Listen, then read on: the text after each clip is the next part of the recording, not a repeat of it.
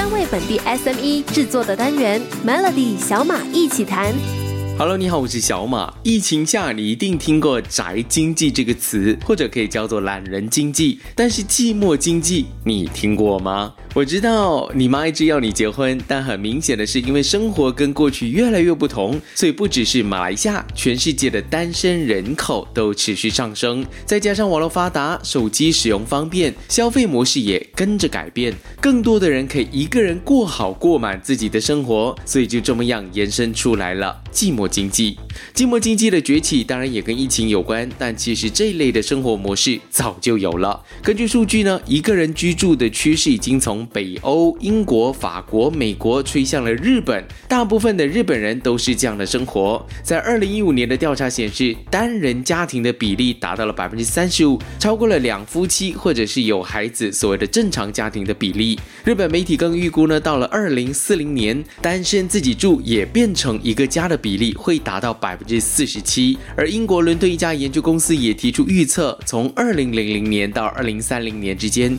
全球的一人家庭数。数目将会增长百分之一百二十八，数字将会持续攀高，也意味着一个人将越来越普遍，甚至将成为全球经济的新动力。更重要的是，单身的人没有家庭负担，更舍得花钱消费。根据统计呢，单身人士在娱乐方面花费高达百分之三十一，而非生活必需品的奢侈品有百分之二十八，这就显示由寂寞经济所延伸出来的商机是很可观的。所以这个星期的小马一起谈就会跟你分享一个你绝对会想要知道的商机，也就是寂寞经济。明天再来跟你说寂寞经济会怎么样帮助你赚钱。继续锁定 Melody。最近几年，每个国家都有高龄少子化的现象，全球也出现了单身。家庭的这个词，而这类单身经济在马来西亚也越来越普遍。马来西亚的出生率大幅下降，疫情并没有带动生育率的发展。因为有的人会开玩笑说：“哎呀，在家没有事情做，就嗯生一个孩子吧。”但是疫情反而拉低了国家的生育率。到了预计二零三零年，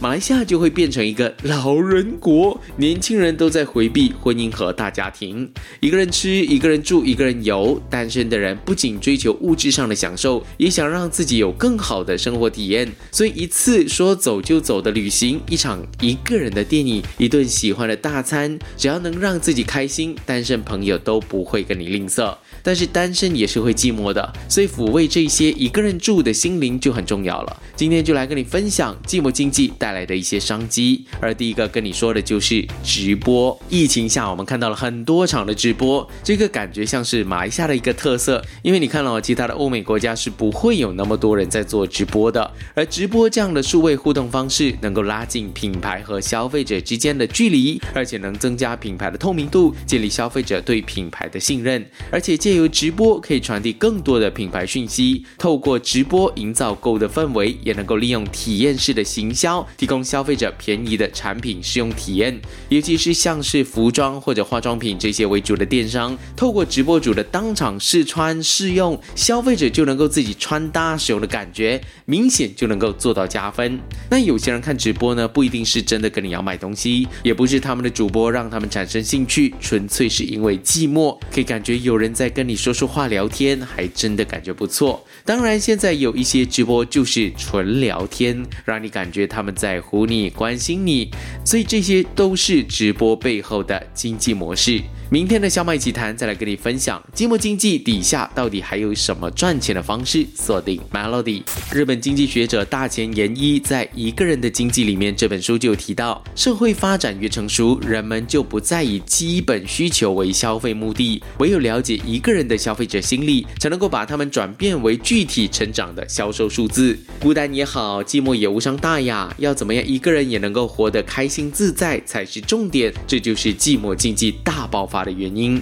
，SME 要抓住这股蠢蠢欲动的寂寞经济，有几点还是可以注意的。昨天也提到了，可以透过直播的方式抓住这些寂寞人的时间。除此之外呢，你也可以建立一个社群 community，依照年龄层或者不同的喜好来区别来发文，让消费者觉得，哎，他在跟我讲话，他提到的这些内容和细节，让我感觉想买或者产生画面，并且感受到我可以得到什么好处，我心理上可以满足什么，再搭配。一些吸引人的优惠都可以激发看的人的渴望，让他们下单购买。根据调查，这个时代的人一生当中有三十三年九个月又十六天，好可怕的长，在网络上度过，而一个星期花在线上购物的时间更长达四个小时二十七分钟。一场疫情就加速了人们往线上移动，而科技的普及也往往让人与人之间更有距离。再加上元宇宙的兴起，虚拟世界大爆发，商机自然就会越来越高。所以，如果你是一个电商，就需要提高和顾客之间的互动，建立关系。这样才能够掌握寂寞经济的精髓，真正创造出相对丰富的收益。这个星期的小马一起谈，跟你探讨寂寞的单身经济。单身的市场到底有多大呢？以目前家庭消费为主要的收费群，单身经济真的有办法超越家庭消费，成为消费的主流吗？根据美国的畅销书《独居时代》就说，单身族群已经占了全美国百分之三十五的消费支出，每年的产值是高达一点六兆美元。目前有越来越多人选择单身，主要是因为心态上的改变，他们不再受到传统思想的枷锁，不再认为结婚生子是人生必经的选择。很多人一直认为单身经济就是年轻的打工族，哎，其实也不一定哦。单身经济可以分成四大类，看看哪一类是符合你家的商品的。第一类是年轻未婚族，也是占了人数最多的一群，但是却未必是经济消费能力最强的一群。这主要是因为年轻一族才刚出来社会工作，还没有打好经济的基础，但是他们却是爱好自由、标榜活得自在、爱自己多一点的族群，他们很愿意把钱花在自己身上。第二类是顶客族，他们已经结婚，但是还没有小孩，有自己的工作和生活，过着有如单身的日子。第三个就是中年未婚或者离婚的人，这些人经济独立，也是单身经济当中最强的消费群，因为他们在消费上不需要考虑太多，只以自己为消费对象。而第四类则是独居的退休人士，这群人和子女伴侣分开住，互不干涉，也是过着类似单身的生活。而单身经济是否能够成为未来的经济主流，其实还是一个问号。但是可以肯定的是，随着人口老化、生育率降低，还有不结婚的人越来越多，这些都让单身的人数成了所谓的大部分。而他们也的确为市场带来新的经济消费模式和新商机，也改变了商家的经营模式。所以明显的就是，你看越来越多的 studio 的房子，越来越多一个人开的车子，市场上也出现了小包装的产品等等，这些再再都说明了单身经济对市场和社会的影响。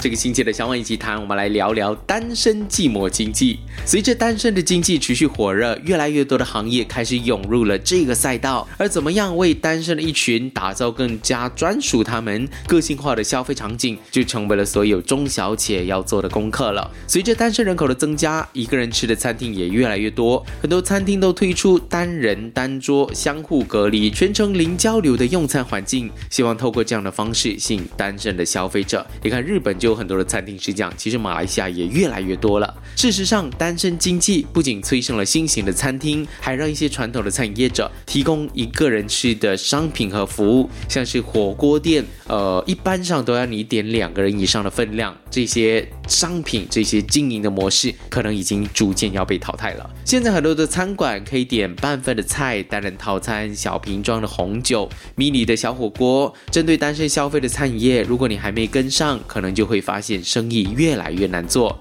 不只是餐饮行业，家电行业也刮起了一股单身的旋风。很多的小容量、高颜值、多功能的小家电也成为了单身群体的心头好。像是最近我看到有个洗鞋子的机器，它其实也。是一个洗衣机，小巧耐用，一个人也刚刚好，不需要买太大的洗衣机，搬家也辛苦。我相信单身经济至少在短时间内还是不会退烧，所以钟小姐如果接下来要物色新的 SKU，要想一想，就应该要考量到单身人士的需求，小而美，单价高一点，我看应该都没关系。而单身经济产生了很多的产业机会，是很具有生命力，也具有长久的发展空间的。如果你想要了解更多的单身经济、寂寞经济的话呢，可以点击 S Y O K Show 的 Podcast，找到 Melody 的小马一起谈，就可以听得到了。祝福单身的人早日脱单。如果一个人的话呢，其实商家也会考虑到你的。Melody 小马一起谈，早上十点首播，傍晚六点重播，用两分钟的时间，每天抓住一个新的变化。